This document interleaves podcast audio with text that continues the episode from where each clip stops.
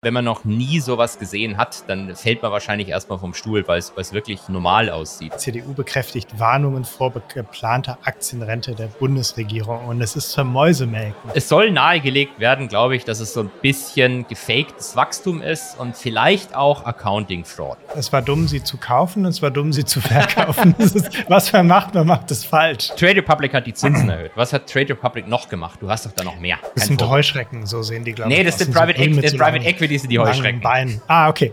Private Equity sind die Heuschrecken. Marktgeflüster.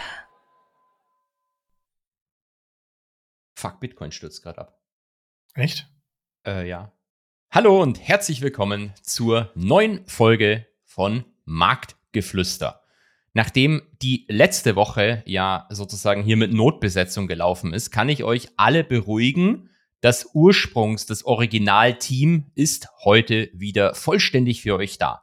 Hallo Markus, wie geht's dir? Hallo lieber Holger, mir geht's gut. Du kannst dir gerne noch was ausdenken, wie du mich heute ein bisschen aus dem Fresskoma rausholen kannst. Wir waren nämlich gerade mit dem Team schnell bei Burgermeister und meine Lieblingskombi sind die der Cheeseburger mit den Cheese Fries und ähm, ja, aber ein Espresso habe ich schon getrunken und mir geht's gut. Wie geht's dir? Der, der, ganz kurz, der Bürgermeister. Ähm, ist es sowas wie McDonalds oder?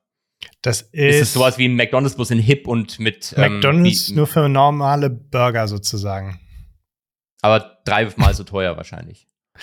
Ähm, nee. Also ging. ja.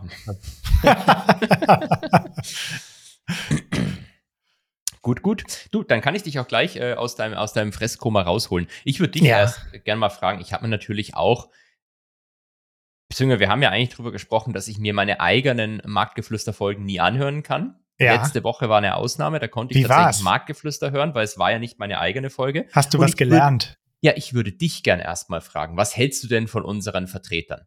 Also ich meine, letzte Woche war ja quasi äh, Holger und Markus auf Wish bestellt. Wie fandest du's?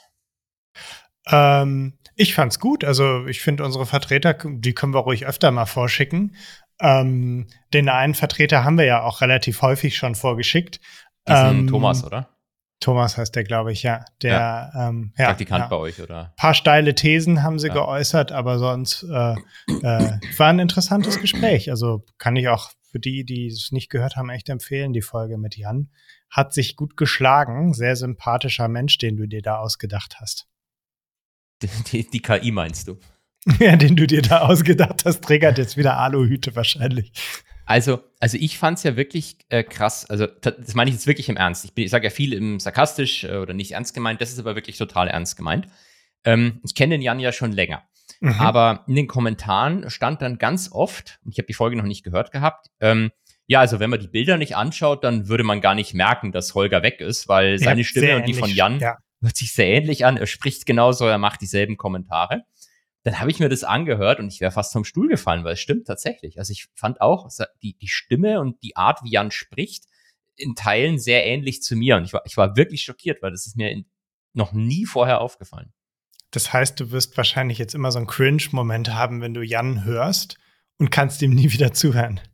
Genau, weil ich kann mir selbst ja auch nicht zuhören. ähm, schwierig, schwierig. Aber ja, was mich schwierig. schockiert hat, ähm, das, er hat ja unter anderem erwähnt, ähm, wie, wie viel Volumen man braucht, um bei Goldman im PWM reinzukommen. Und da war ich schockiert, weil es sind bloß 10 Millionen, das ist doch Peanuts. Ähm, ach so, jetzt, äh, ich musste kurz überlegen, äh, du hattest das hier jetzt Skript geschrieben, aber ich hatte keine Ahnung, worüber, worauf du anspielst. 10 Millionen, ja, ich meine, Goldman ist ja, glaube ich, auch, äh, ähm, wie sagte er, so ähnlich wie so eine Sparkasse, ne? Hat er das gesagt? Dass den er hatte, er hatte zumindest gehört. gesagt, äh, PWM bei Goldman ist, macht quasi das gleiche wie bei einer Sparkasse. Ähm, da ich einige Leute noch aktiv bei Goldman PWM kenne und sehr schätze und mag, muss ich jetzt ein bisschen aufpassen, weil äh, es könnte sein, dass die den Podcast hören. Und ich war, gut, es muss ja nicht unbedingt eine Beleidigung sein, dass die das wie eine Sparkasse machen. Stimmt, wir drehen es um und sagen, das ist eine, eine ähm, äh, ein Lob. Weil ja, Sparkassen die gute ja alte sehr, Sparkasse. Sehr tolle Banken sind wirklich sehr solide, ja, immer beste Konditionen, meistens die günstigsten. Ist ähm, ja absolute Empfehlung. Also ich hab, bin tatsächlich auch Sparkassenkunde und äh, bin eigentlich sehr happy mit meiner Sparkasse. Aber ich muss gestehen, ich war noch Ich war noch nie in meinem Leben bei einer Sparkasse. Und dann wahrscheinlich bei einer Volksbank, oder? Nee. Hast du nicht, bist du nicht als Kind mit so einer Sparbüchse Doch, doch, doch. Ich hatte dieses, dieses Sparbuch, klar. Dieses genau. äh, Knecks. Äh, das habe ich sogar immer noch. Ähm, habe ich aber irgendwann mal leer geräumt, ähm, weil es keine Zinsen mehr drauf gab. Mm, dazu musste ich nach Ratingen fahren. Das ist der Ort, wo wir früher gewohnt mhm. haben, äh, weil das natürlich nur vor Ort ging ähm, und habe dann das Sparbuch auf mein Konto überwe überweisen lassen und musste dann auch noch sehr drum betteln, dass ah. ich das ah. Sparbuch wieder mitnehmen darf und nicht abgeben muss und habe immer noch dieses alte Sparbuch. Aber das war wirklich so mein aller, aller, allererstes Geld. Da das stand damals in der Zeitung, glaube ich sogar. Die, das war das, wo diese Sparkasse Ratingen Liquiditätsprobleme gekommen ist und EZB Notkredite gebraucht hat. Ja, ja, doch, ich erinnere mich. Genau, ja. Ich glaube, die heißt nicht Sparkasse Ratingen, sondern die sind so ein bisschen größer verbunden. Äh, okay. Ähm, ich weiß nicht mehr, was zu was allem die, was da alles mit drin hängt, ja. So, bevor es weitergeht, noch ein ganz kurzes Wort von unserem Sponsor, dem Broker Scalable Capital, der unter anderem auch für die ETF-Sparpläne meiner Kinder verantwortlich ist. Doch nicht nur für Sparpläne ist Scalable sehr gut geeignet, sondern selbstverständlich auch für aktives Handeln. Denn Scalable ist so ziemlich der einzige Broker in Deutschland mit einer richtigen Trading Flatrate. Wenn ihr bei anderen Brokern pro Handelsgeschäft meist eine kleine Gebühr zahlen müsst, fällt das bei Scalable entsprechend weg. Im Prime Plus Broker könnt ihr nämlich für 4,99 Euro im Monat beliebig handeln, ohne Ordergebühr für Orders ab 250 Euro aufwärts. Zugleich gibt's auch noch Zinsen auf Guthaben von bis zu 100.000 Euro. Den Link zu Scalable und alle weiteren Details findet ihr wie immer in den Shownotes. Werbung Ende. Also, ähm, was ich, auf was ich eigentlich raus wollte, ist, ähm, ich hatte ehrlich gesagt, war immer unter der, dem, dem Eindruck, dass du äh, ein deutlich größeres Volumen brauchst, um zumindest bei, bei GS ins PWM reinzukommen. Vielleicht hat sich das die letzten Jahre auch verändert, ich weiß es nicht. Ähm, kann aber zumindest auch aus, aus meiner Perspektive vielleicht so weit aus dem Nähkästchen noch plaudern, dass äh, wenn, wenn, wenn Jan das mit Sparkasse verglichen hat, dann meint er mit Sicherheit die Asset-Allokation. Von der ja, hat er nämlich, glaube ich, auch gesprochen, welche ja. Produkte es gibt, mhm. halt aktive Fonds, ETFs etc.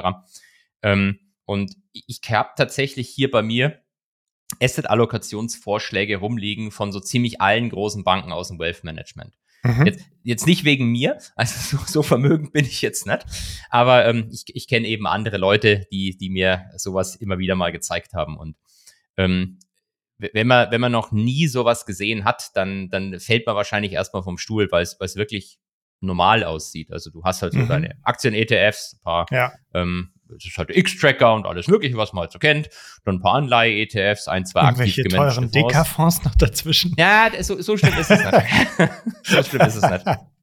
Ähm, aber es, es sind wirklich, es, es, sind im Wesentlichen zu großen Teilen Allokationsstrategien, die du ja. selber auch nachbauen kannst. So der, der, der eins, die einzige Sache ist, wenn, wenn die dir halt auch ein paar Alternatives reinlegen, also ähm, ähm Hedgefonds zum Beispiel oder PI-Allokationen, aber gerade bei den Hedgefonds ist zum Beispiel so, dass wenn man sich mal diese Dachfonds anschaut, die, die, die Goldman oder JP Morgan haben, die, sind echt schlecht. Also die Performances sind, ich glaube, der Goldman-Fonds, über den hat man schon mal gesprochen, der Goldman Fund of Hedge Fund, also quasi so die Vorstellung, Goldman Sachs, die Creme mhm. de la Creme der Banker, wählt die Creme de la Creme der Hedgefonds aus.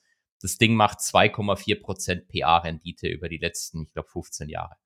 Ja, vielleicht ähm, erklärt das auch, wie, wie, wie billig die sozusagen zu haben sind. Also bei ab wie viel, ab wie wenig äh, Vermögen.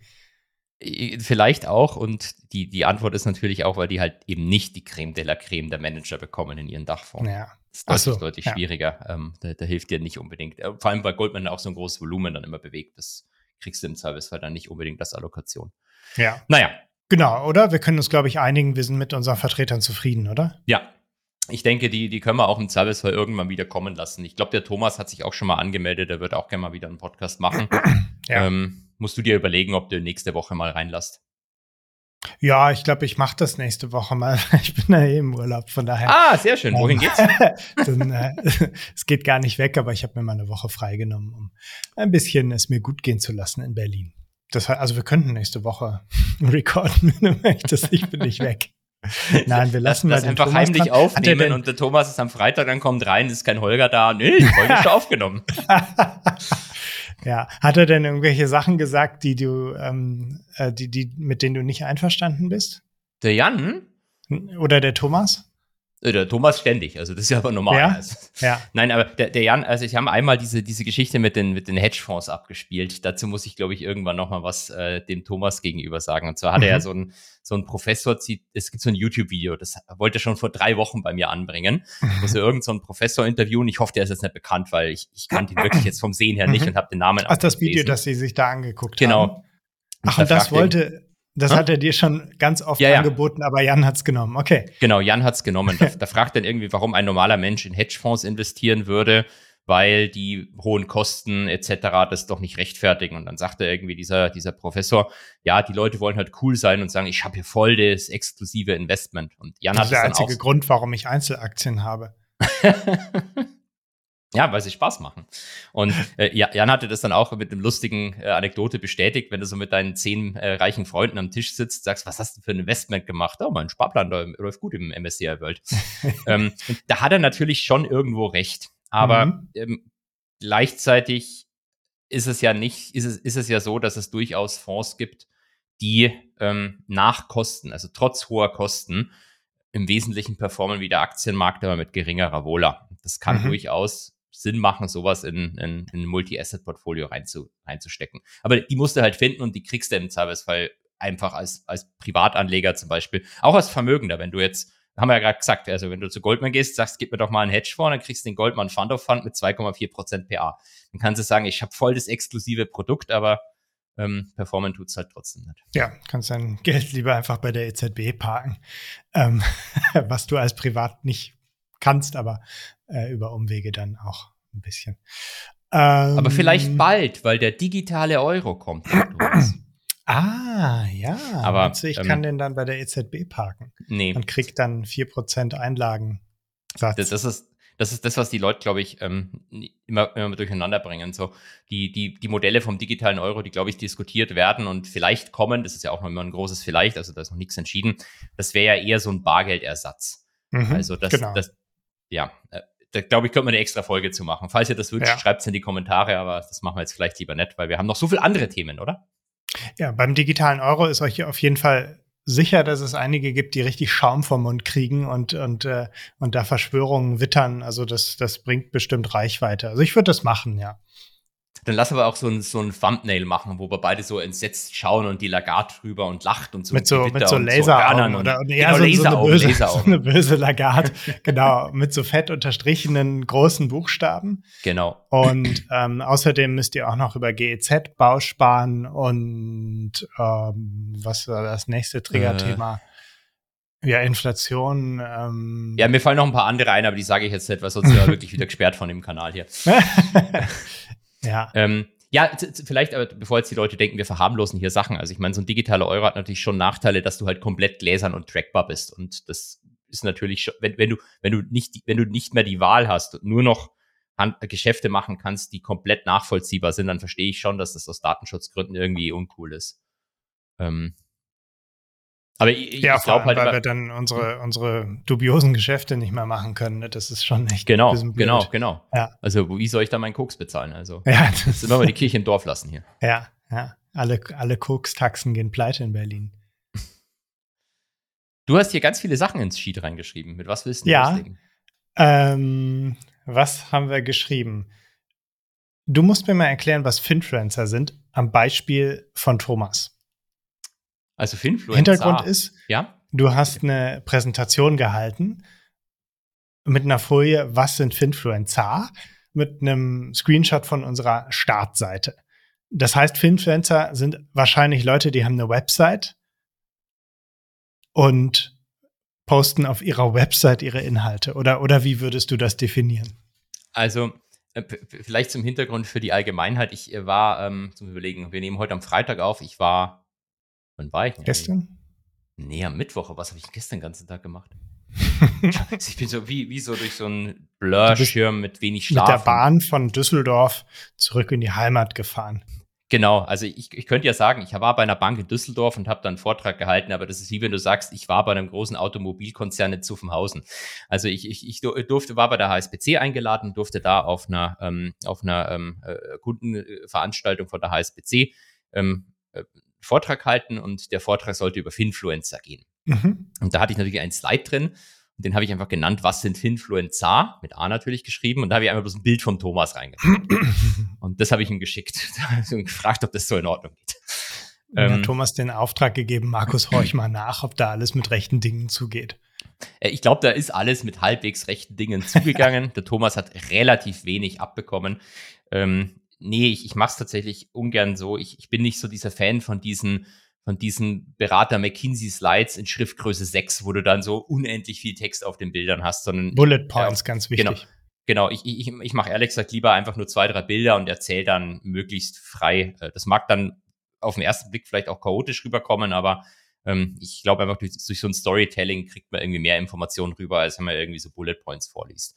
Und dann dachte ich mir, wer ist denn so der Finfluencer in, in Deutschland, der, der, der, der seriöseste von allen? Ähm, den habe ich dann auch gefragt, er hat aber gemeint, lieber nicht mein Bild nehmen, also habe ich das von Thomas dann genommen. das war der, der, der, der seriöseste Verkauf, glaube ich, irgendwelche Forex äh, ne? Das ist das der mit dem Jet? Jetzt geht es wieder los. ähm, Nein, ich habe tatsächlich niemanden im Kopf gehabt. Ich wollte einfach bloß einen Witz über, über den Thomas bringen. Das ja. bietet sich halt an, wenn er nicht da ist und wenn sie letzte Woche so über mich hergezogen haben, dass ich das dann entsprechend in gleicher Linie zurückgebe. ja, wunderbar. Aber wenn wir gerade beim Thomas sind, muss ich noch eine, ein, eine Korrektur einbringen. Erzähl. Mein lieber Kollege, der Thomas von Finanzfluss, hat in den vergangenen Podcasts öfters ein Wort erwähnt, was zu Recht viele Menschen getriggert hat. Schwarzmarkt. Den, den, genau, Schwarzmarkt. Den grauen Kapitalmarkt.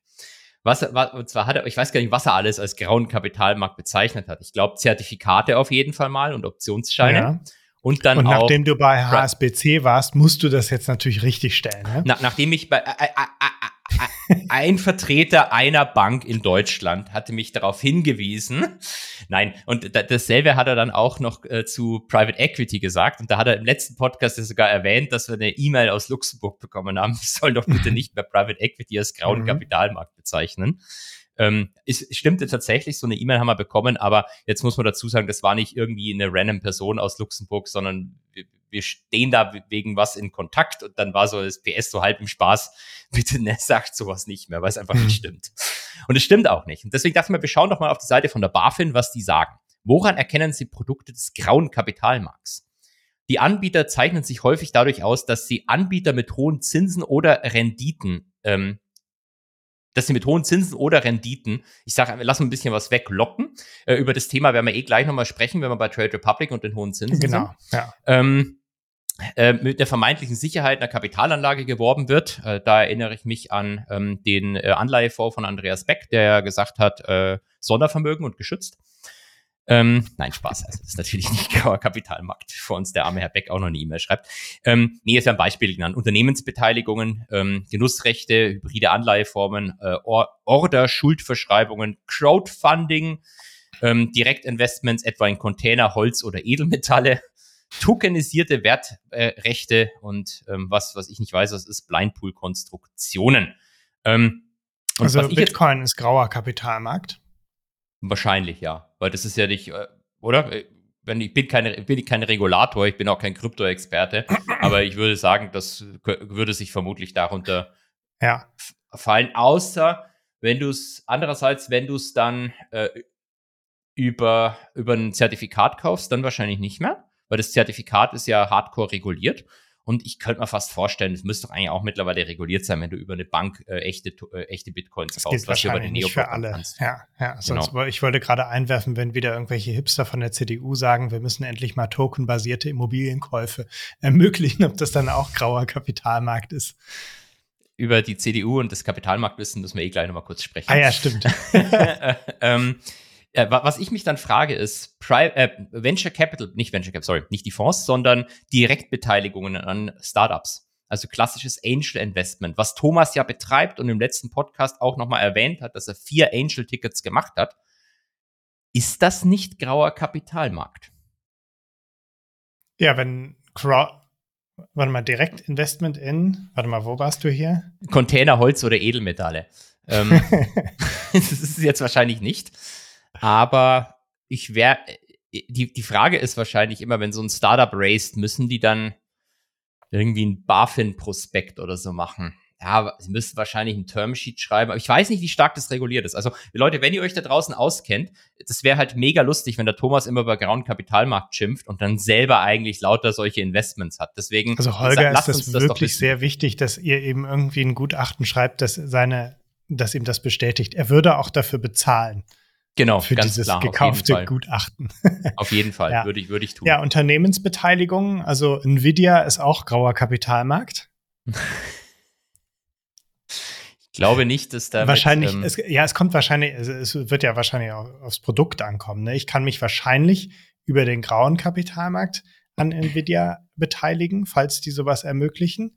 Und ich kann mich wahrscheinlich auch über Aktien an Nvidia beteiligen, oder? Ja, ich weiß nicht, wenn es eine börsengelistete Gesellschaft ist, ja, dann ja, wahrscheinlich. Da, da dürfen die das wahrscheinlich gar nicht mehr. Aber wenn ich jetzt zu dir, wenn ich, wenn ich mich jetzt an Finanzfluss beteiligen würde, das könnte doch grauer Kapitalmarkt sein. Ja, Finanzfluss ist grauer Kapitalmarkt. Okay, ja. Marktgeflüster. Das ist, ne, Marktgeflüster ist ja so quasi in so einem luftleeren Raum. Weder Finanzfluss Weiß keiner, was es eigentlich noch ist, genau. Holger Graf zugeordnet. Das ist irgendwie sowas dazwischen. Das wäre das wäre also ein gutes Beispiel für den grauen Kapitalmarkt. Finde ich, finde ich ein super Beispiel. Dann lassen wir es einfach mal so stehen. Ähm, und ich kann Thomas nächste Woche einfach auch nochmal damit konfrontieren. Da er den Podcast hoffentlich hier nicht hört, weiß er auch nicht, was ihn dann erwartet. Ja. Aber lieber Markus, bevor wir weitermachen, ich würde gerne noch mit dir kurz ähm, über, über Politiker lästern. Wärst du ja, bereit? Erzähl, das mache ich du, mal du, gerne. Du hast doch damit angefangen, fast schon. Ich habe fast damit angefangen. Ja, du hast mir einen Artikel, warte mal, ich mache mir den hier mal auf. Da grinst ein Gitter Konnemann an. Ähm, die kenne ich zum Beispiel diesem, jetzt nicht, aber. Ja, doch, die kennt man schon, aber meistens ähm, Nee, ich will jetzt nicht zu hart. Ach, warte, ist es nicht die, ähm, ist es die Nachfolgerin von dem Linnemann? Kann das sein? Ja, ja. Ah, okay, okay. okay. Also ja, ich, ich, ich ja. meine, dass Linnemann äh, Vorsitzender der Mittelstandsvereinigung war, ne? Ja. Ja, ich glaube schon. Ähm, ja, ja. Okay. Linnemann, guter Mann, aber seine Nachfolgerin schreibt, also zumindest schreibt der Deutschlandfunk äh, über sie, CDU bekräftigt Warnungen vor geplanter Aktienrente der Bundesregierung. Und es ist zum Mäusemelken. Ähm, ich meine mich dran zu erinnern, dass, wie heißt diese Familie nochmal? Äh, Pohl. Familie Pohl. Kennst du Familie Pohl? Nee. Deutsche Vermögensberatung. Die haben mal wieder ihre Schecks verteilt an verschiedene ähm, Parteien. Und normalerweise schicken die Parteien dann immer irgendwie so einen Vertreter, irgendwie einen Schatzmeister oder was auch immer, weil ne, man nimmt's gern, aber man will sich da jetzt nicht so zeigen mit den, mit den Leuten von der mhm. deutschen Vermögensberatung, bis auf die CDU. Da war der Parteichef höchst persönlich anwesend und hat diesen Check entgegengenommen. Und, Ach, stimmt, ähm, ich, da war irgendein Zeitungsartikel. Ja, ich erinnere mich ja, an was. Ja. Ja. ja. Ähm, insofern passt das jetzt ein bisschen ins Gesamtbild. Jammer, schade, dass äh, die sich da jetzt sozusagen bei den Linken und Grünen einreihen mit ihrer Skepsis an der Aktienrente. Der deutsche Staat als Hedgefondsverwalter sei ein hohes Risiko, führte Satz, die CDU-Bundestagsabgeordnete aus. Ähnlich hatte sich zuvor Parteichef Merz geäußert. Genau, Hat er nicht auch mal äh, irgendwelche Fonds äh, ähm, da irgendwas mit zu tun? Weißt auch die Linken, auch der linke, linken Vorsitzende Schirdewan meinte, Rentenrücklagen Kapitalmärkten auszuliefern, sei kein Finanzierungskonzept. Der Satz ist für mich wieder in Ordnung. Ja, es ist ja kein Finanzierungskonzept. Achso, ja, also äh, vielleicht muss ich dazu sagen, also mich tiltet ja gar nicht das, das Problem an sich, sondern erstens, ja. die, die, Leute wissen ja, ich bin selber auch ein bisschen skeptisch, was, was die mhm. Aktienrente betrifft, vor allem wie sie umgesetzt wird. Ja. Aber mich hat der, der arme Herr Merz so getiltet, als er gesagt hat, das sei, sei wie Hedgefonds. Und jetzt äh, sagt die das halt auch nochmal. Und der deutsche Staat als Hedgeverwalter ist ein hohes Risiko. Also der, böse formuliert. Vielleicht ist, tue ich jetzt manchen Leuten Unrecht, deswegen entschuldige ich mich im Vorfeld nochmal. Aber wenn jetzt der Habeck oder der Schirdewan sagt, das sei wie Hedgefonds, dann akzeptiere ich das, weil ich jetzt einfach mal unterstelle, dass keiner von denen weiß, was Hedgefonds sind. Ähm, weil, sie sich damit nie beschäftigen. Das ist halt totales mhm. Nischenthema. Das, das sind Vorbild. Heuschrecken, so sehen die, glaube ich. Nee, das sind Private, so das Private Equity sind die Heuschrecken. Beinen. Ah, okay. Private Equity sind die Heuschrecken. Das größte Talent der Private Equity Fonds, dass sie geschafft haben, den Vorwurf Heuschrecken zu sein, auf Hedgefonds abge abgeschoben zu haben. Ähm, aber der März ähm, als, als BlackRock Aufsichtsratsvorsitzender, was nicht viel bedeutet in Deutschland. Ich, also das ist ja wirklich eher, glaube ich, ein kleinerer Teil, den er da beaufsichtigt hat. Mhm. Ähm, wahrscheinlich hat er das halt nur bekommen, weil, weil, weil man halt irgendwie den, den, äh, den, den Menschen halt für sich gewinnen wollte, ähm, um Connections in die Politik zu haben, wie er als der Pofalla Bahn, fast Bahnchef geworden wäre oder so ein Schmarrn. Ähm, der müsste aber trotzdem eigentlich wissen, was Hedgefonds sind. Und ja. dann ich verstehe das, dass man politisch dann solche Formulierungen wählt, weil das kommt bei den Leuten an, Hedgefonds, ah, die sind voll risikoreich. Und, aber eigentlich sind halt Hedgefonds die traditionellen, super konservative Produkte. Ähm, und dementsprechend fände ich es eigentlich sogar gut, wenn die Aktienrente, wenn, wenn, wenn wir da, wenn die Aktienrente von mir aus Allokationen bei Millennium, Citadel und Co. erkämpfen würde. Ähm, das wäre wahrscheinlich deutlich besser, als wenn äh, der Kenfo da in irgendwelche Private Equity Heuschreckenfonds investiert, was er jetzt tut mit ähm, der, mit, dem, mit, dem, mit dem Atomgeld. Mhm. Das mag ich nicht. Und deswegen tiltet mich das. Herr Merz, bitte sagen Sie nie wieder Hedgefonds im falschen Kontext. Danke. Mit freundlichen Grüßen. Holger Fink. Graf. ähm, ja, kann ich nichts hinzufügen. Es ist einfach ja mal schade, dass, also ich, ich habe so ein bisschen das Gefühl, dass dieses Aktienthema in Deutschland wieder ein wenig stirbt. Die einzige Partei, die halbwegs dieses Thema vertritt mit der Aktienrente. Jetzt bin ich gespannt. Jetzt bin ich gespannt. War die FDP. War. Aber warum, warum war jetzt? Die immer noch so tut und sich mit Finfluencern ablichtet und so weiter, aber dann hintenrum, siehe unsere letzte Folge, ähm, wo du mir diesen Gesetzestext gezeigt hast, wo sie so getan haben, sie würden unheimlich viel Tolles für junge Aktien und das und mehr Demokratisierung und so weiter machen. Aber dann wurde alles, was cool ist, rausgestrichen und dann war nur noch irgendwas drin übrig wie deutsche Specs oder irgendwie sowas, wenn ich mich richtig erinnere. Ja, ja Specs ähm, gibt es jetzt dann ganz ne? toll. Ja. Also äh, ja, irgendwie ist da bei der FDP auch nicht mehr viel übrig. Es ist ja ein bisschen schade, dass dieses Thema wieder langsam äh, ein wenig wegstirbt. Ähm, vielleicht zwei, jetzt, jetzt bringe ich als Verteidiger der FDP ein, nachdem ich sie ja eigentlich ja. die letzten Podcasts immer so verarscht habe und deswegen vielleicht auch mal ganz wichtig an alle da draußen. Also ich mache das wirklich komplett apolitisch.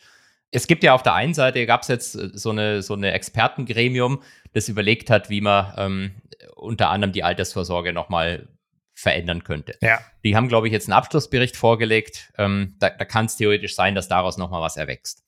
Und dann muss man natürlich jetzt, jetzt unabhängig davon, FDP mit den Kapitalmarktsachen Grüne mit, ähm, mit ähm, na, äh, äh, äh, äh nicht, SPD. nicht Energie. Nee, ich wollte ich so. nicht, äh, nicht Energiekrise, sondern wie, wie heißt denn das andere, wenn ich alles grüner und besser mache?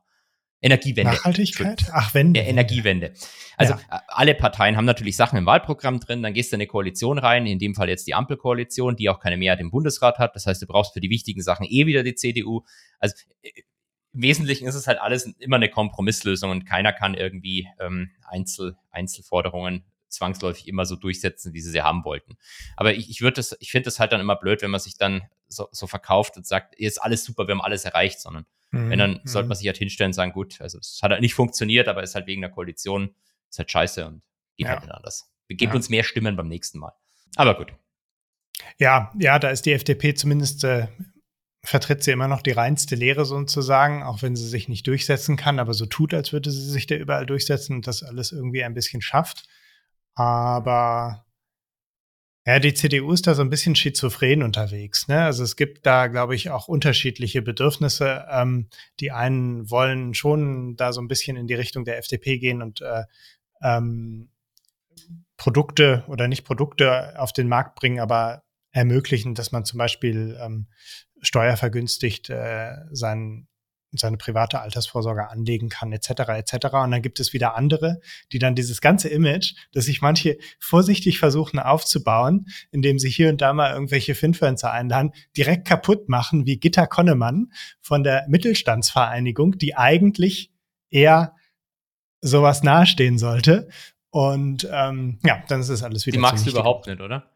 Überhaupt nicht. Nee. Also ich kenne die halt wirklich null, deswegen weiß ich. Also ja, ich kenne die schon mögen. länger. Ich, ich, ich überlege die ganze Zeit, warum ich sie nicht mag. Die hat hier und da sich immer wieder mal irgendwelche Klopper geleistet.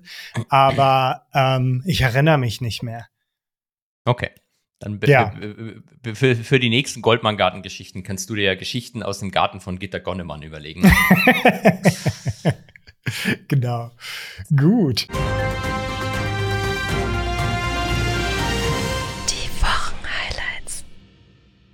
Wir müssen mal einen Markt machen, oder? Wir haben jetzt eine halbe ja, Stunde Ja, wir machen mal einen Markt. Ja. Es ist lustig, weil am Anfang vom Podcast habe ich zu, zu Markus gesagt, du, ich habe keine Ahnung, wie wir heute die Zeit füllen sollen. Das ist immer so. Und dann reden wir zwei Stunden und, und, und Thomas mit seiner Aufmerksamkeitsspanne kommt nicht mehr hinterher, muss den Podcast in mehrere Teile teilen. verständlich, verständlich. Was fandest du denn, hast du den Markt diese Woche verfolgt, Markus? Im Detail? Nee, ich, ich habe nur gesehen, dass es irgendwann mal, also ich habe, glaube ich, diese Woche zweimal in mein Portfolio reingeguckt und einmal war es mhm. irgendwie, sah es ziemlich äh, scheiße, äh, sah es, ich äh, nehme das Wort wieder zurück, sah es ziemlich bescheiden aus. Und ähm, dann gestern sah es ziemlich gut aus. Das ist mein Blick auf den Markt. Aber ich habe die Nachkommastellen nicht mehr im Kopf. Das war wahrscheinlich, weil ich ja unterwegs war. Es ist immer so, wenn ich hier am Desk bin, dann sorgt das natürlich für gewisse Unsicherheit am Markt. Und erst wenn ich wieder zurückkehre und mit Unterstützungskäufen tätig werden kann, dann, ähm, dann steigt eigentlich auch noch. Holger Graf, der deutsche Matt Levine. Stimmt, Matt Levine, über den haben wir ja auch schon gesprochen. Also gut, was, was, was, ist, was ist am Markt los? Ähm, die EZB oder möchtest du noch auf was anderes anspielen? Ich glaube, wir müssen erstmal mit den USA anfangen. Die waren ja okay. einen Tag früher dran. Das ist viel spannender, ja. für mich schon, ich weiß nicht, wie es euch geht. ähm, für, für, die Leute, die wie, wie der Thomas sind, fasse ich alles, was jetzt kommt, kurz zusammen. Irgendwas ist raufgegangen, irgendwas ist runtergegangen. Wunderbar. Ende. Ja. Nee, ähm, irgendwann, Thomas hatte es äh, mal erzählt, Thomas und ich standen im Aufzug, es war irgendwie vor Marktgeflüster und fragte ihn, sag mal, Thomas, interessiert dich das eigentlich immer mit dieser Inflation und diesen Arbeitsmarktzahlen? Sagte er, nö, sagte ich nämlich auch nicht. Aber es interessiert unsere Hörer, deswegen äh, go for it. Kommen jetzt die Inflations- und Arbeitsmarktzahlen, witzigerweise. Ähm, nee, also ich, ich versuche es kurz und prägnant zu machen. Ähm, wir haben am Mittwoch Konsumentenpreisinflation bekommen, nämlich den CPI in den USA. Ja. Es gibt noch einen zweiten, das ist der PCI, den mag die Fed lieber. Der kommt aber erst ein oder zwei Wochen immer später. Ich weiß gar nicht, ob er nächste oder übernächste Woche kommt, aber who cares? Also, so, CPI. Und was ist bei rausgekommen? Ähm, wenn man sich die Headline anguckt mit Essen und Energie, dann sind wir von 3,2 Prozent Inflation im Jahresvergleich auf 3,7 Prozent hochgesprungen. Ein bisschen mehr als erwartet. Erwartet wurden 3,6. Das ist aber nicht so mega kritisch im ersten, ähm, auf, wie auf den ersten Blick vielleicht, weil das liegt eben an, an Energiepreisen. Zum Beispiel, wenn man sich den Ölpreis anguckt, der ist die letzten Wochen auch gestiegen.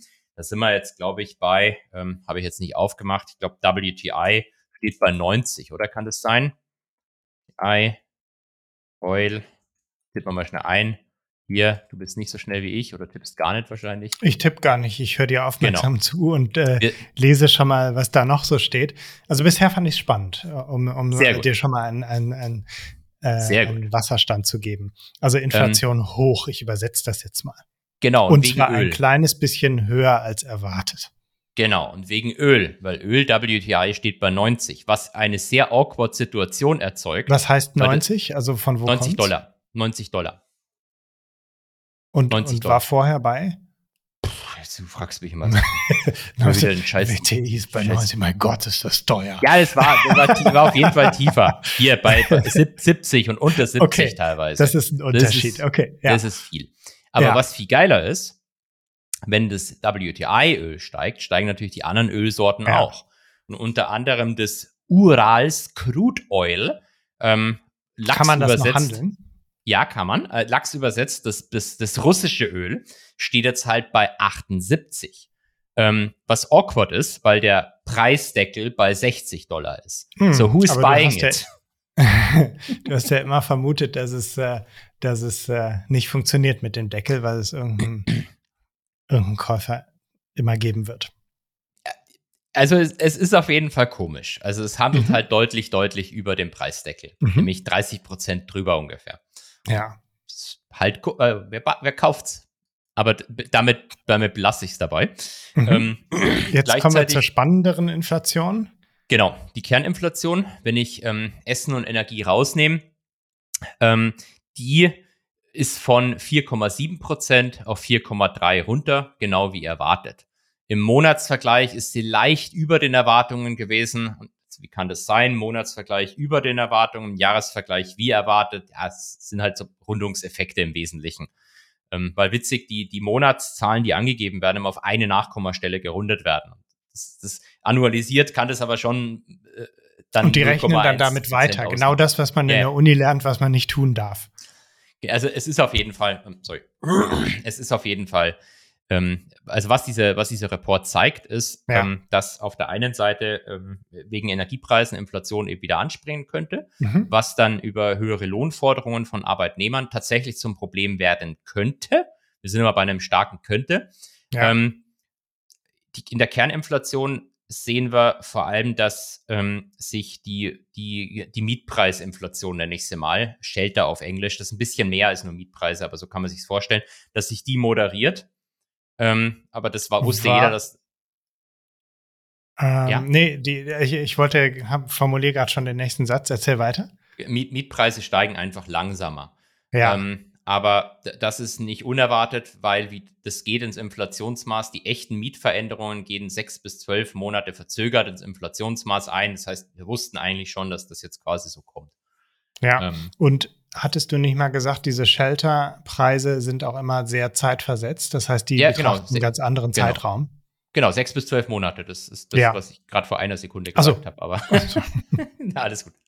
Ähm, ich kenne es ja von Thomas. Ja, interessant.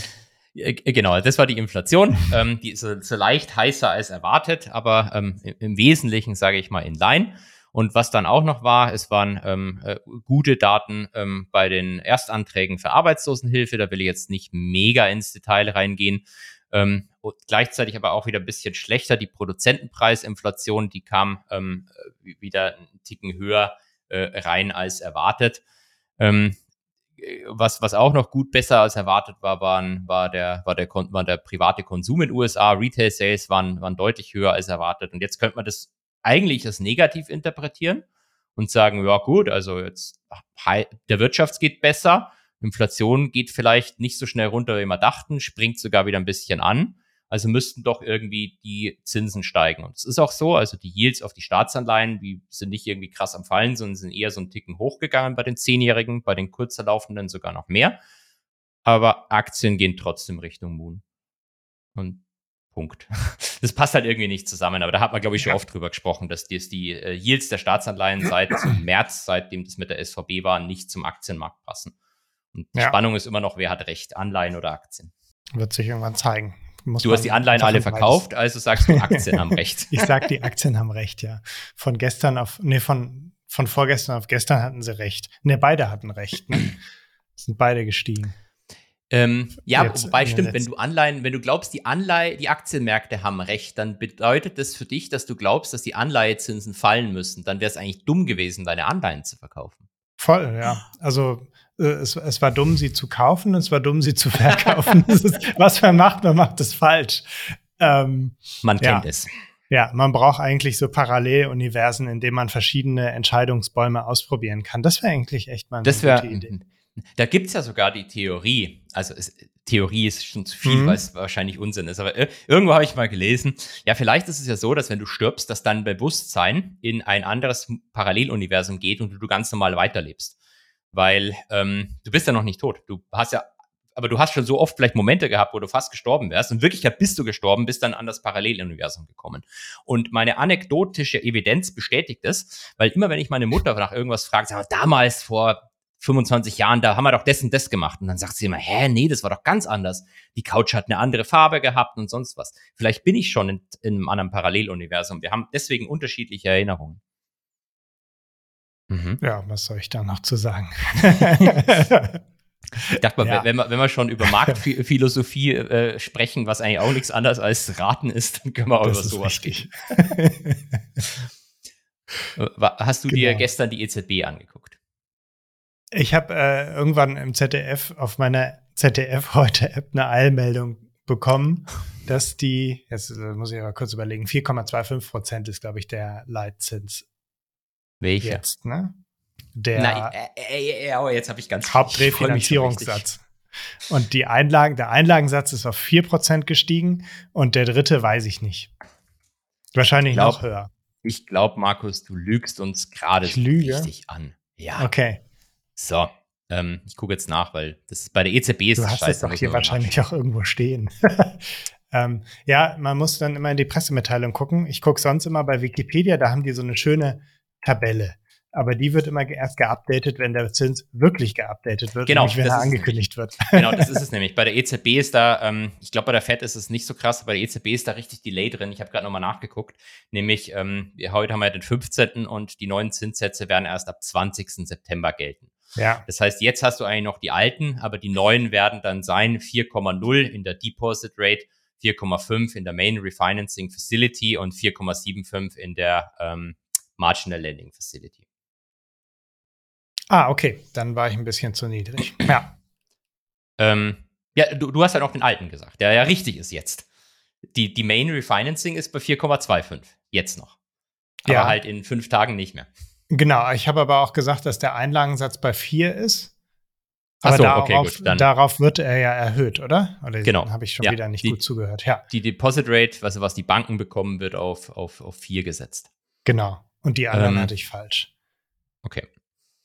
Nee, äh, der, der, der krasseste Satz war, äh, äh, der, der müsste im Statement so stehen. Ich lese ihn mal vor. Based on its current assessment, the governing council considers that the ECB, that the key ECB interest rates have reached levels that maintain for a sufficiently long duration will make a substantial contribution to the timely return of inflation to the target. Und, also mit ähm, anderen Worten, wir lehnen uns jetzt zurück und warten, bis die Inflation wieder bei 2% ist. Genau, weil nämlich der Satz vorher hieß, the governing council's future decisions will ensure that the key ECB interest rates will be set as sufficiently restrictive levels. Also die zukünftigen Entscheidungen werden dafür sorgen, dass die Zinsen auf richtiges Level kommen. Und jetzt sagen mhm. sie, die Zinsen sind auf einem Level, dass wenn ich es mhm. lang genug halte, also im, im Wesentlichen schließt das noch nicht eine letzte Zinserhöhung aus komplett, aber es deutet es schon ziemlich an, dass, dass es jetzt wirklich erledigt ist. Ja. Was hältst du davon? Ja, das, ähm, das macht wahrscheinlich Sinn. Also ähm, ich, ich, ich bin halt jemand, ich, ich würde mich jetzt nicht so in so Prognosen reinlehnen und sagen, so wird's kommen, weil ich habe ja auch keine Ahnung. Also Ökonomen ja. haben schon keine Ahnung und ich bin ja, bin ja der kleine Privatanleger, ich habe erst recht keine Ahnung. Also ich meine, es gibt ganz viele Leute auf Instagram, die stellen sich halt hin und sagen, so kommt's, aber ich habe halt keine Ahnung, sowas nie sagen. Ähm, aber es macht schon Sinn, dass Zinsen jetzt auf einem Level sind, dass wenn sie da bleiben, dass man da die Hoffnung hat, dass Inflation so langsam zurückkommt. Aber ähm, was ich mir schon gut vorstellen kann, ist, dass es deutlich langsamer sein wird, als, als die Leute das glauben im Moment. Und dann ist man irgendwann im Dilemma. Also es ist ja ohnehin immer eine scheiß, also eine, eine doofe Entscheidung, wie, wie setzen wir die Zinsen, weil du ja, also es, die EZB hat nicht das, was wir im Hintergrund haben, die Kristallkugel. Und Und es dauert ja einfach immer sehr lange, bis die, bis die Inflation dann runtergeht. Und du musst äh, bis dahin einfach ins Blinde hinein ein bisschen die Zinsen erhöhen und dann ja. gucken, was passiert. Genau. Und wenn du nicht schnell genug warst, dann ist halt dann ist halt doof, weil, ähm, weil die Inflation nicht schnell genug runtergeht oder gar nicht runtergeht. Ähm, oder ja, du hast sie eben zu hoch und das ist natürlich auch nicht schön. Aber ähm, ja. Du, du hast dann auch so coole Effekte, die du halt nicht zwar siehst, aber die dann erst im Nachhinein klar werden. Also in den USA ist, glaube ich, der, der Kreditzinssatz für, für Immobilien, der Hypothekenzinssatz über 7%. Ja. Aber das tiltet, äh, tangiert die meisten Leute so gar nicht, weil die halt ja. 30 Jahre fixt haben. Also ja. die, die, du willst ja eigentlich, dass die Leute mehr Geld ähm, in den Hauskredit stecken müssen, dass sie weniger konsumieren mhm. können. Das ist so die mhm. Idee. Aber wenn die halt alle 30 Jahre Festzins gemacht haben vor zwei Jahren, dann kannst du da kannst halt 31 Jahre warten, bis du die damit ja. irgendwie beeinflusst. Oder Staaten ähm, 100-jährige Anleihen ausgegeben haben. Die, die, die, die, geliebten Österreicher und die Nordrhein-Westfalen. äh, kommen wir aber vielleicht ja gleich noch dazu. Ja. Also genau, und ähm, die, vielleicht noch das, was die EZB äh, veröffentlicht hat, ist, ähm, das macht sie auch auf Quartalsbasis, so einen ökonomischen Out Aus Aus Ausblick. Mhm. Und ähm, jetzt, jetzt glaubt sie quasi, dass die Inflation fürs Jahr 23 und 24 einen Ticken höher sein wird, als sie noch im Juni geglaubt hat. Also da sind wir genau bei dem. Es dauert jetzt, ja. geht langsamer als gedacht. Dafür glauben sie aber, dass in 25 die Inflation dann einen Ticken tiefer ist. Warum auch immer. Ähm, und Gleichzeitig haben sie aber für 23, 24 und 25, also die Jahre, ähm, die, die Prognose, was das Wirtschaftswachstum äh, betrifft, deutlich nach unten gesetzt. Also es riecht so ein bisschen nach Stagflation. Auch wenn es ist es natürlich jetzt noch nicht, aber ähm, äh, wenn ich Angst davor haben würde, dann würde dieser, dieser Update der, des ökonomischen Ausblicks diese Angst weiter befeuern. Ja, ja, ja die, dieses Wort Stagflation ähm, geistert schon, keine Ahnung, lange, oder? Seit zehn Jahren oder so durch die Medien. Wir, wir geraten in eine Stagflation. Bald kommt sie. Japanische Verhältnisse und so weiter. Aber bisher ist ja noch nicht viel davon passiert. Genau. Also wer, wer weiß, was, was am Ende dann wirklich passiert. Ja, es ist ähm, immer so ein Schreckgespenst. Ich, ich habe von einem ähm, Menschen aus der Finanzindustrie einen, einen schönen Vergleich gehört ich, ich weiß, wie gesagt, nicht, ob er den Vergleich selber erfunden hat. Wenn ja, dann äh, er ist eh ein cooler Typ, also dann ist es mhm. besonders cool. Vielleicht hat er noch irgendwo anders her. Und der, er sagte, ähm, die, der, das Bekämpfen von der Inflation ist wie Abnehmen. Und beim Abnehmen, bitte korrigiert mich da, wenn ich da falsch liege, aber ist es auch so, dass die ersten, sagen wir mal, je nachdem, wie viel du wickst, aber die ersten paar Kilos sind einfach. Mhm. Und die, die nächsten Kilos, die sind deutlich, deutlich, deutlich schwieriger. Und er sagt auch, von Inflation von 9 auf, sagen wir mal, 4% runterkriegen, das ist einfach. Aber mhm. die von 4 auf 2 ist deutlich, deutlich schwieriger. Ah, okay. Und dann gibt es irgendwann, wenn man dann einmal doch wieder ähm, ähm, der Jojo-Effekt, oder? Genau, ich wollte gerade auf den Jojo-Effekt anstellen. ja, vielleicht, ja. vielleicht. Ja. Das ja. ist ja das, was, ich, äh, wenn du ganz kurz, wenn du die, die, Zinsen dann, die Zinsen dann zu früh wieder senkst, dann kann es halt sein, dass du die zweite Inflationswelle bekommst. Das ist mhm. ja die, mhm. heißt immer so die große Angst von Jerome Powell, dass er so ein Arthur Burns wird und äh, kein Paul Volcker, um mal die Historie auszupacken. um, ähm, wenn man sich jetzt aber noch mal die Grafik mit dem Wachstum, mit der Wachstumsprognose mhm. anguckt, dann sieht das da eigentlich, dann geht es ja eigentlich in die richtige Richtung, oder? Aus Sicht der EZB. Wir brauchen doch eine Rezession, damit die Inflation runtergeht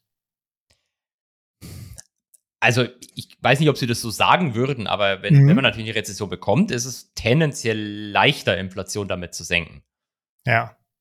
Aber ich glaube nicht, dass sie sich hinstellen würden und sagen, sie wollen eine Rezession. Das ist wie als sie Powell gefragt haben, wie viel Arbeitslose er eigentlich möchte, und sagt, ah, er wird niemals sagen, er will mehr Arbeitslose. Aber, aber es sind zu wenig. Aber genau, aber die, der, der Arbeitsmarkt muss softer werden. Das ja. ist die bessere, das ist die euphemistische Bezeichnung ja. für mehr Arbeitslose. Ja. ja. Dann geht Deutschland da jetzt erstmal mit gutem Beispiel voran als neues Schlusslicht in Europa. Ist es so? Ist immer so schlimm? Ich, ich gucke mir diese ganzen Statistiken ich, gar nicht mehr an. Tatsächlich nur in irgendeiner Schlagzeile gesehen. Ich weiß nicht, ob das jetzt äh, Dramatik ist oder, oder ob da wirklich was dahinter steckt. Wenn, wenn, dann ist auf jeden Fall die Regierung schuld. Ja, natürlich. Die ist immer schuld. Immer. Immer dass die Regierung diese Inflation nicht runterkriegt. Das ist doch echt. Äh ja, man, sucht sich ja, das, da gibt es echt so geiles Zitat von Biden. Da sagt der äh, Präsident Biden, dass, ähm, oder irgendjemand, ein Reporter sagt, der Biden kann nicht schuld sein an der hohen Inflation, weil ein Präsident macht schließlich keine Gaspreise. Und dann irgendwie ein Jahr später, also die Inflation ist jetzt massiv runtergegangen, ist natürlich ein großer Erfolg für Herrn Biden, der da massiv daran beteiligt. Also man, ja, klar. keine Kritik jetzt an ihm speziell, aber man sucht mhm. sich natürlich immer die, die Headlines so raus, wie sie dann zu einem gut passen. Ja. So, allerletzte Marktsache. Hast du dich am ARM-IPO beteiligt? Nee, ich ähm, wusste ehrlich gesagt gar nicht, dass ARM überhaupt eine Firma. Nein, doch, das habe ich gehört. Nee, ich habe zum ersten Mal, ich weiß, dass es gibt diese ARM-Prozessoren.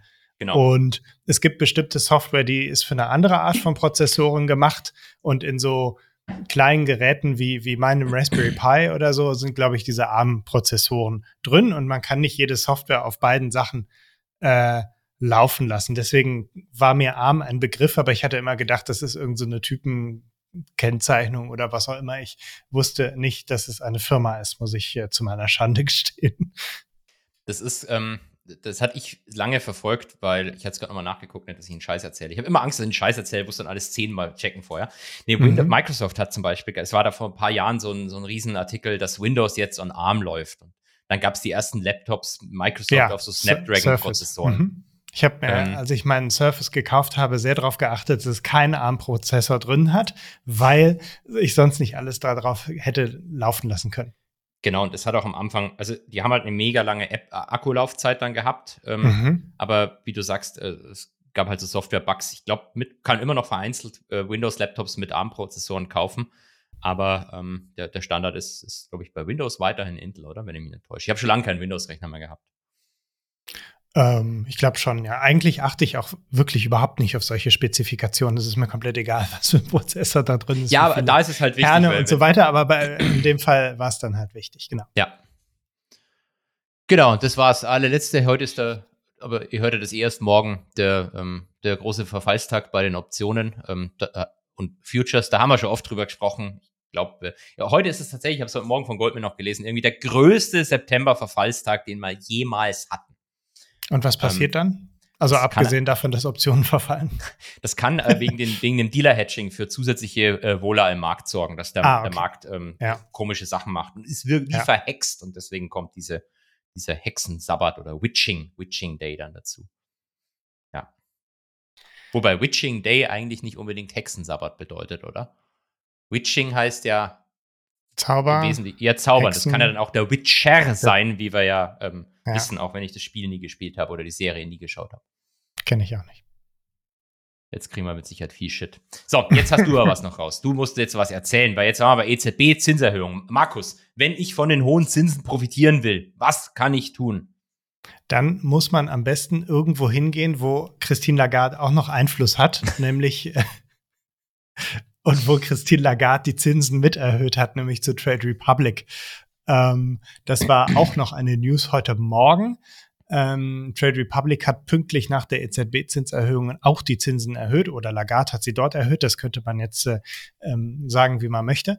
Ähm, 4% gibt's da jetzt, äh, was aber jetzt nicht so spannend ist, weil das ab Oktober ist. Das heißt, ich muss jetzt noch zwei Jahre äh, für zwei Wochen mir bei der C24 mein Tagesgeldkonto eröffnen als äh, treuer Tagesgeldhopper und kann dann erst zu Trade Republic springen. Ja, oder bei Scalable, da kriege ich das doch auch, die 4%. Äh, das müsste ich jetzt eigentlich wissen, aber ich bin ja sogar ja, da. Muss ich eigentlich auch oder bei, bei, es gibt doch auch dieses andere, das wollte ich mal eh mal im Detail anschauen, ähm, Unit Plus, glaube ich.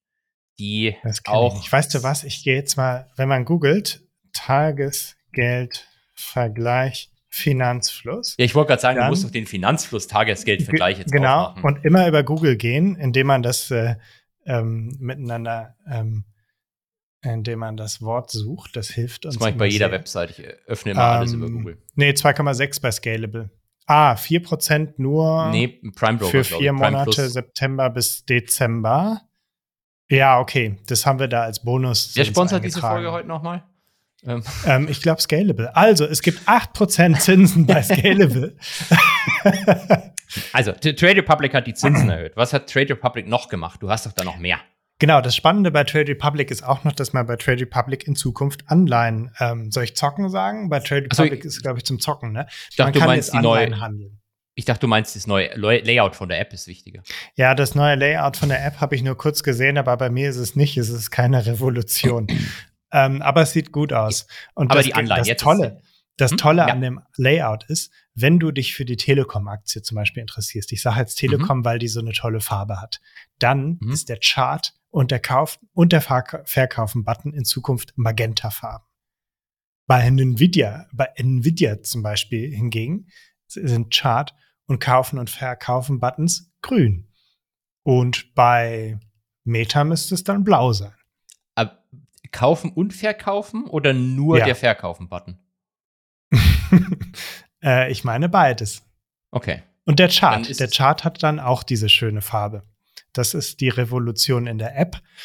Und ähm, nein, es ist alles ein bisschen cleaner und du hast jetzt Cash und so von, von, von deinem Trading getrennt und, und hast da oben so zwei, zwei Tabs. Ähm, aber genau, dann habe ich versucht, in äh, die App einzugeben, die WKN A28Y97. Äh, das ist eine WKN, die hier öfter mal fällt. Dringende Anlageempfehlung. Nein, nein, nein, nein. Lüge, Lüge. Keine Anlageempfehlung. Nein, nein, das ist, das ist, das ist die, die 2120er Österreicher. Ich habe immer die 2117er. Also es ist eh scheißegal, die drei Jahre Laufzeit. Es gibt, gibt aber auch noch eine, die noch länger läuft, glaube ich. Ne? Ich habe mir die, die ungefähr 100 Jahre noch läuft, rausgesucht. Nein, ich glaube, Finder der keine Stuttgart. Längere.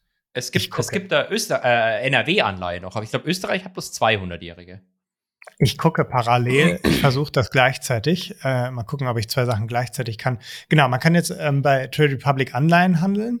Mhm. Und das, der Nachteil bei Anleihen war ja bisher immer, dass die Tickets relativ groß sind. Man mhm. musste schon 1000, 10.000, ich weiß nicht, was da so teilweise sonst mehr. so die Tickets Hat teilweise mehr. Pflicht und so zu tun, aber ja, also hängt von der Anleihe ab, aber ja.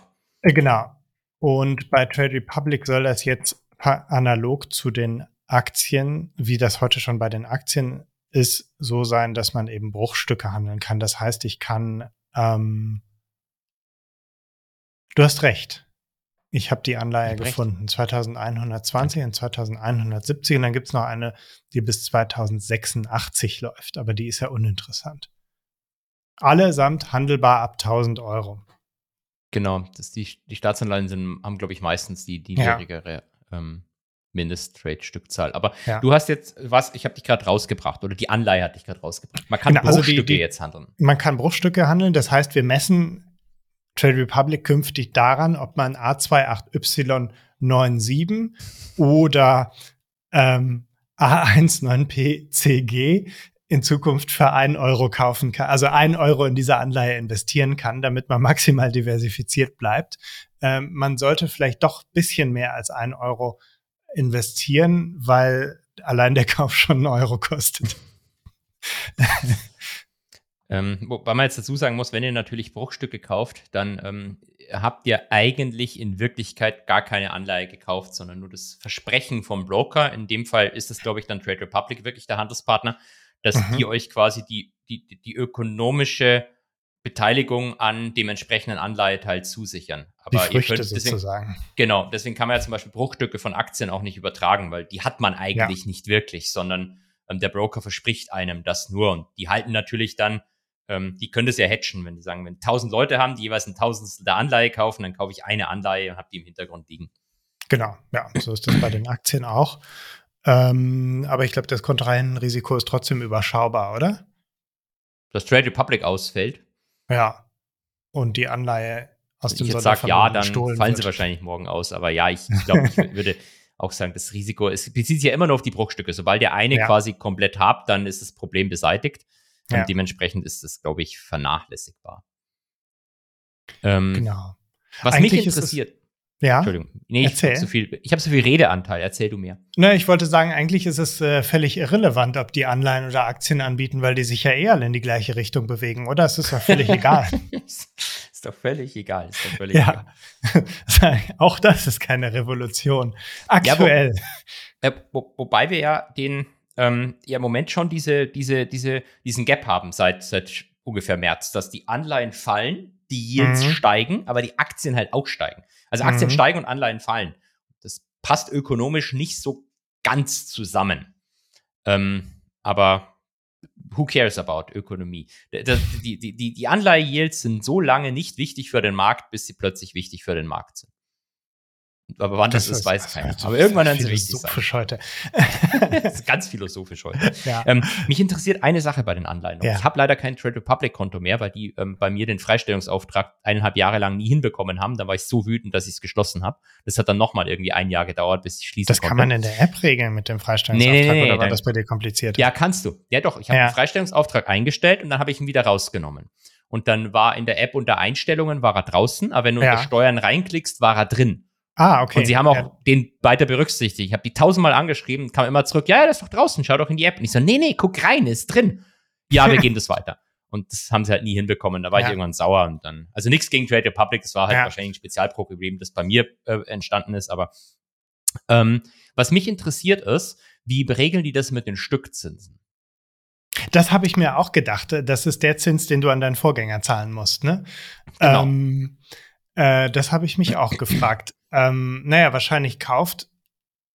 Äh, warte, jetzt muss ich mal, dass ich hier keinen Unsinn erzähle und keine Denkfehler mache. Also, ich kaufe bei Trade Republic eine Anleihe, ein, ja. ein, eine Hälfte, die Hälfte einer Anleihe. Also lass es mal mit das den heißt, Hälfte sogar weg, ist bei vollen Anleihen schon. Also wie, wie wird das geregelt? Also bei einer vollen Anleihe, ich kaufe eine ja. Anleihe, sagen wir mal, die, die, der Coupon wird zum 31.12. gezahlt, wahrscheinlich nicht, aber sagen wir mal so. Mhm.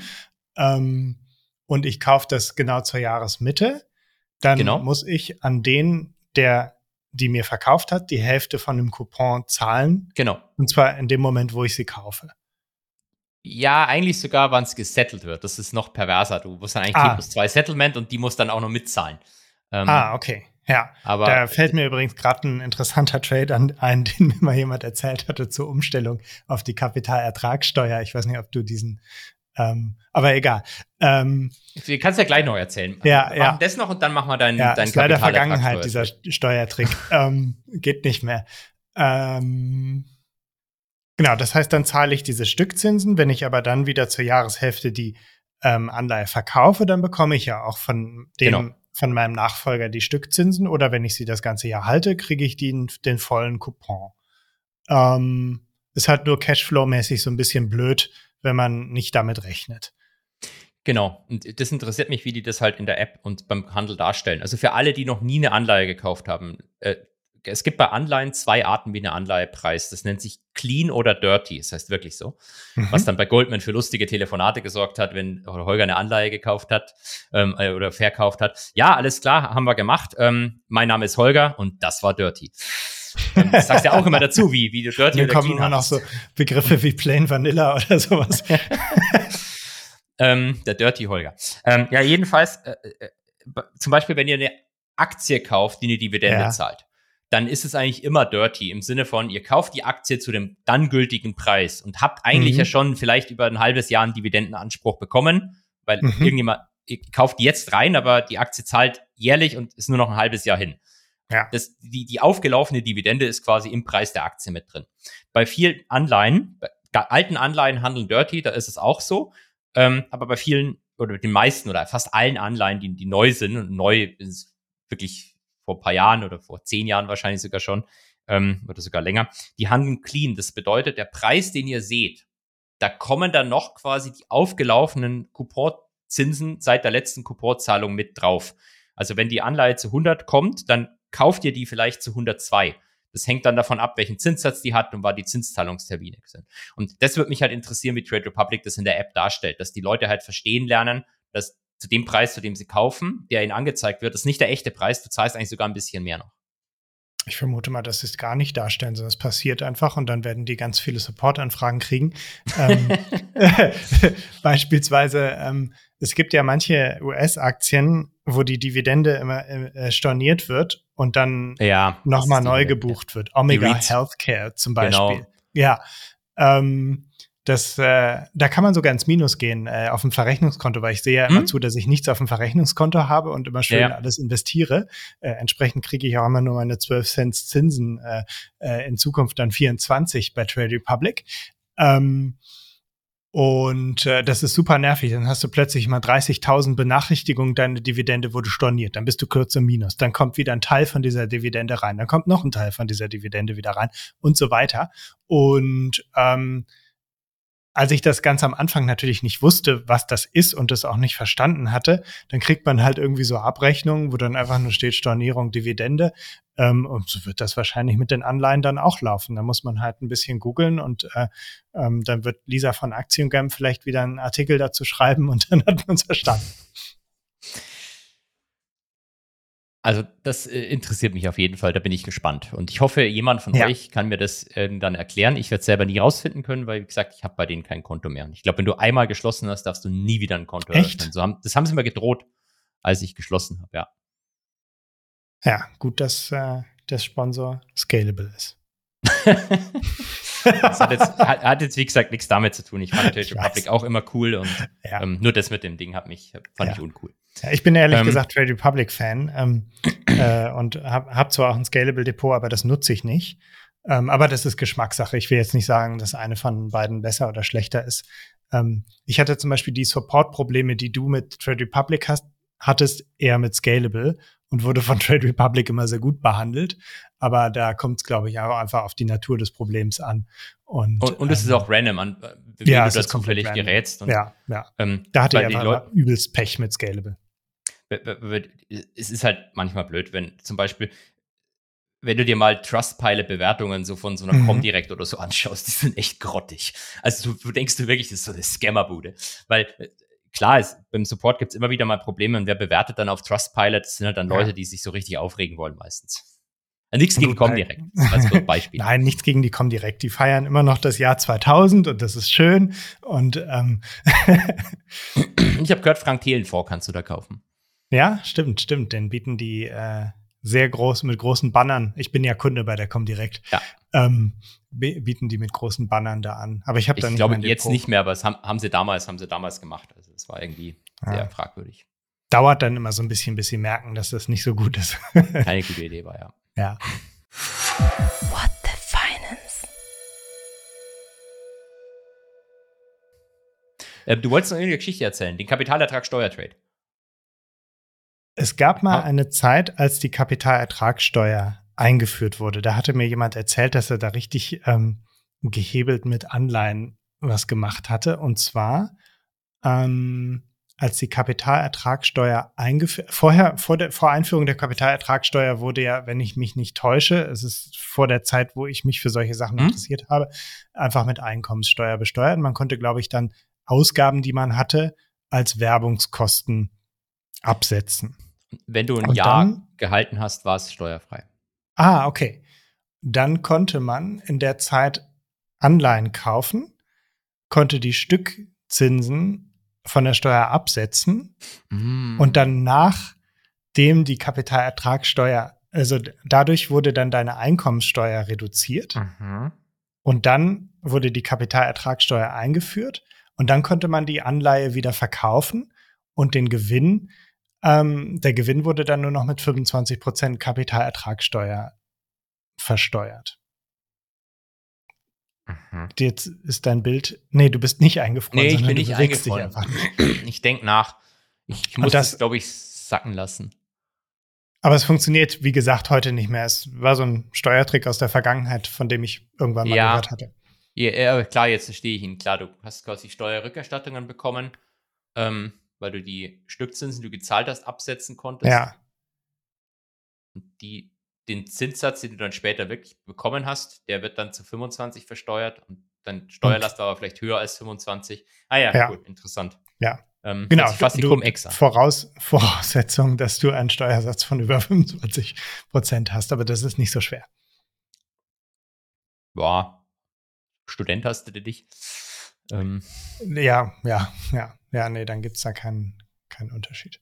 Also es geht ja um, genau, wichtig vielleicht nochmal, es geht nicht um den ähm, Durchschnittssteuersatz hier, sondern um den Grenzsteuersatz. Grenzsteuersatz, muss über 25 genau. sein. Das ja. ist tatsächlich, ja. das hast du relativ schnell. Ja. Durchschnitt über 25, Und, das ist nicht so leicht. Also kannst du schon auch schnell kriegen, aber das ist. Ja. Ja. Ja. Okay. Ähm, Soweit der Steuertrick. Jetzt, jetzt hätten wir noch Nvidia und CoreWeave. Machen wir das noch oder nicht? Ja, erzähl. Ich habe da keine Ahnung von. Ich habe eigentlich auch keine Ahnung. über allen Sachen, über die ich rede. Äh, es gab vor ein paar Wochen schon, ich glaube zwei Wochen, so einen Vorwurf, dass die Aktie, die ich immer Nvidia nenne, aber die man eigentlich als Nvidia bezeichnen solle, Nvidia. Mhm, dass ähm, die ne, ne, ich, weiß, ich weiß jetzt gar nicht, was der Vorwurf ist. Ich habe den bis heute nicht verstanden. Also es, es soll nahegelegt werden, glaube ich, dass es so ein bisschen gefaktes Wachstum ist und vielleicht auch Accounting Fraud. Und das hat so eine Person geschrieben, so eine Dame auf Twitter, die eigentlich ähm, einen Börsenbrief, glaube ich, verkauft für irgendwie 80 oder 90 Dollar.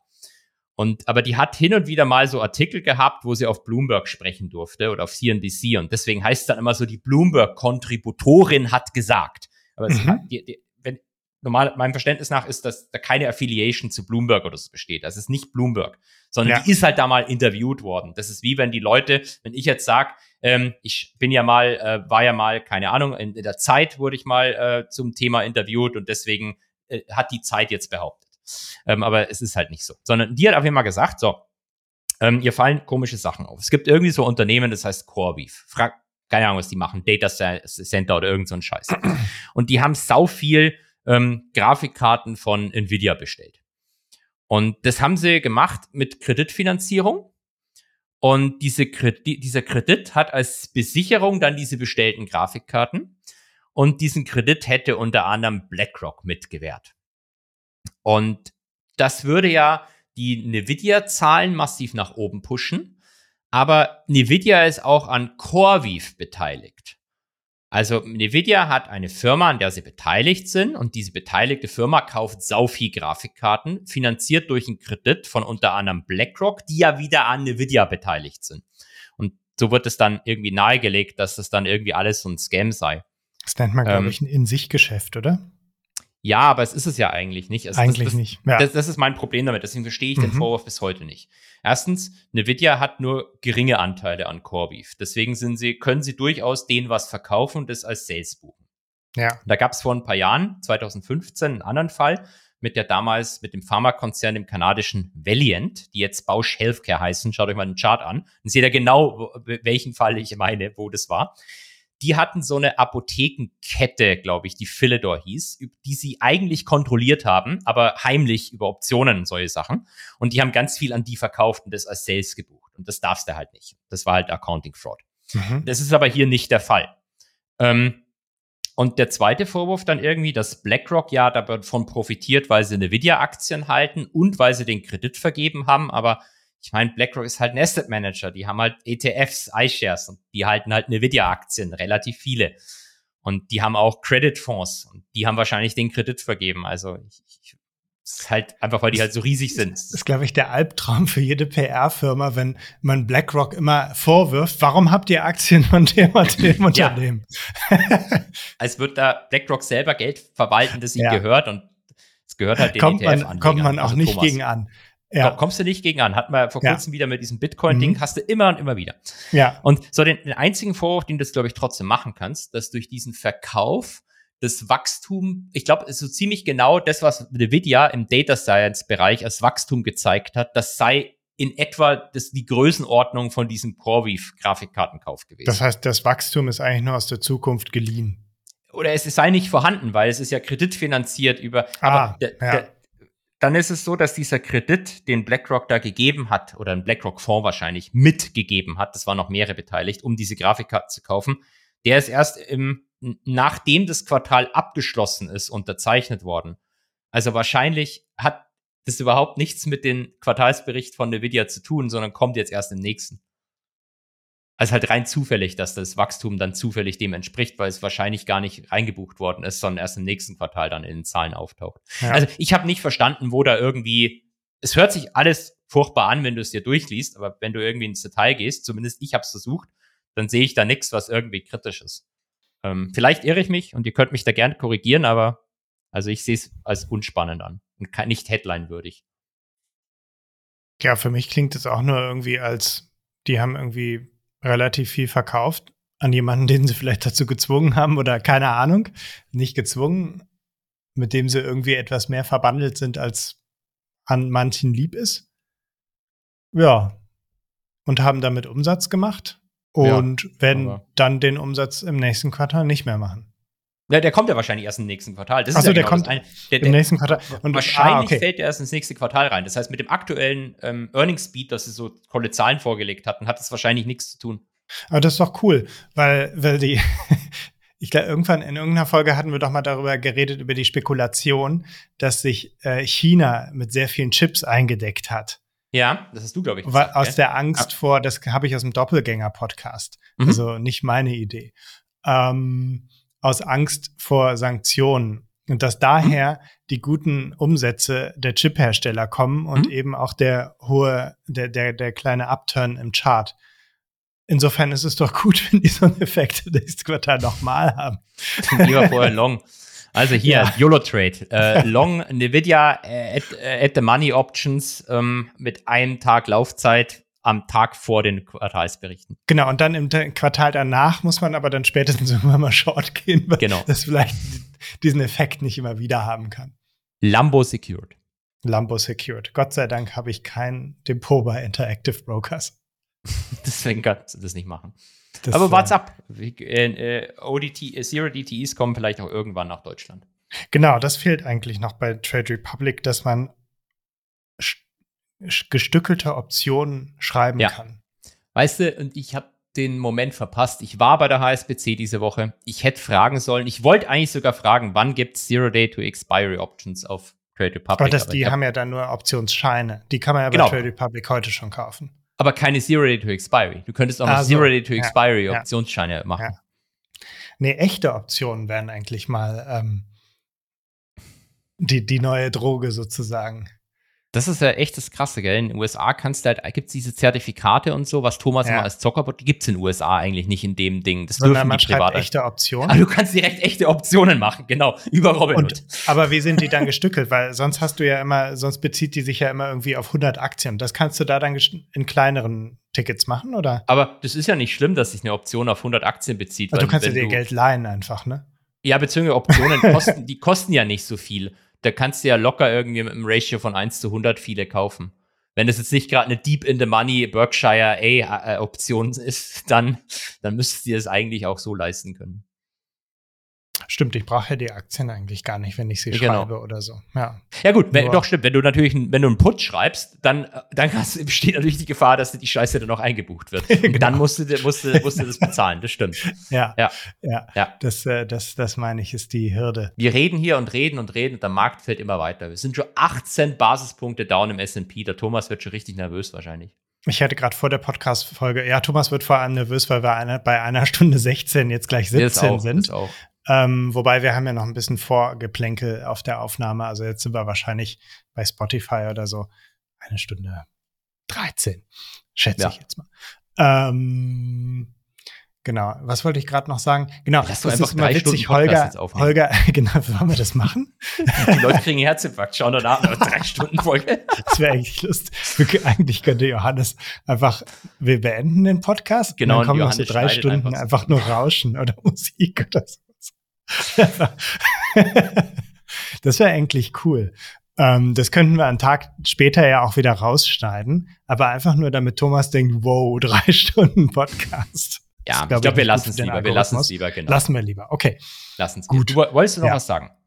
Ja, ich wollte sagen, ähm, ich habe die ganze Zeit äh, spekuliert, wie viele Bildschirme du eigentlich vor dir hast. Ich vermute, es sind fünf oder sieben oder so, weil du guckst immer in irgendeine Ecke und sagst, oh, der Markt fällt gerade. Guckst in die andere Ecke und sagst, oh, Arbeitsmarktzahlen. Und äh, ähm, genau, ich sehe ja nur dein Gesicht, äh, so wie man das bei YouTube auch sieht. Mhm. Aber äh, anscheinend hast du hier sehr viele Sachen gleichzeitig auf dem Schirm. Das ist richtig, aber ich muss dich enttäuschen. Ich habe mir tatsächlich extra für den Podcast ähm, einen neuen Ein. Bildschirm gekauft damit ich, ja wirklich, damit ich alles gleichzeitig sehen kann. Das ist so ein 34 Zoller von LG, aber so eine uralte Generation. Der hat irgendwie 335 Euro, glaube ich, gekostet. Da hängt einfach mal ein MacBook dran. Und der hat, äh, der hatte so eine ewig schlechte Blickwinkelstabilität, äh, mm. wie man sagt. Wenn du so Seite reinguckst, dann denkst du, da ist ein Privacy-Screen drauf. ja, er muss ja nur so gut auflösen können, dass man die Linie sieht. Genau. Also es ist, es ist ein, einfach nur ein, äh, es ist kein fancy Gerät. Irgendwann ja. würde ich echt gerne mal so zwei von diesen teuren Apple-Dinger reinstellen, aber so viel Geld habe ich nicht, weil ich alles ja. in Hedgefonds investiere. Ja, müssen die Hedgefonds mal gut laufen. Genau. Gut. Wollen wir zum Ende kommen oder äh, wir können wir zum Ende kommen. Ich krieg langsam Hunger. Ich krieg Hunger. Ja, ist gut. Ja. Und ich ähm, bin aus dem Fresskummer langsam raus. Ich kann jetzt sehr arbeiten. Gut. Sehr schön, sehr schön, sehr ja. schön. Dann lieber, lieber ähm, Thomas, äh, sorry, Markus, Vielen Dank, dass endlich dieser Podcast mal wieder in der ursprünglichen initialen Originalbesetzung war. Ich hoffe, wir werden noch ganz oft solche Podcasts zusammen haben. Auch nochmal Gratulation, das ist dein zehnter zusammen hier mit mir. Stimmt, das haben wir völlig vergessen zu erwähnen. Haben wir völlig vergessen. Aber mir ist gerade noch eingefallen. Ja. Und ich wünsche dir ein schönes Wochenende und bis irgendwann. Ja, ich habe uns noch ein kleines Coverbild erstellt. Alle, die uns bei Spotify hören, sehen das, die bei Apple nicht. Ähm, nachdem Thomas mit Foto, nee, mit PowerPoint letzte Woche ein Cover gemacht habe, habe ich gedacht, das kann ich auch. Habe es aber ganz professionell mit Canva gemacht. Sehr äh, schön. Mal schauen, wie es euch gefällt. Dann habt eine schöne Woche und bis bald. Tschüss. Bis dann. Tschüss. Podcast Ende. Bis nächste Woche.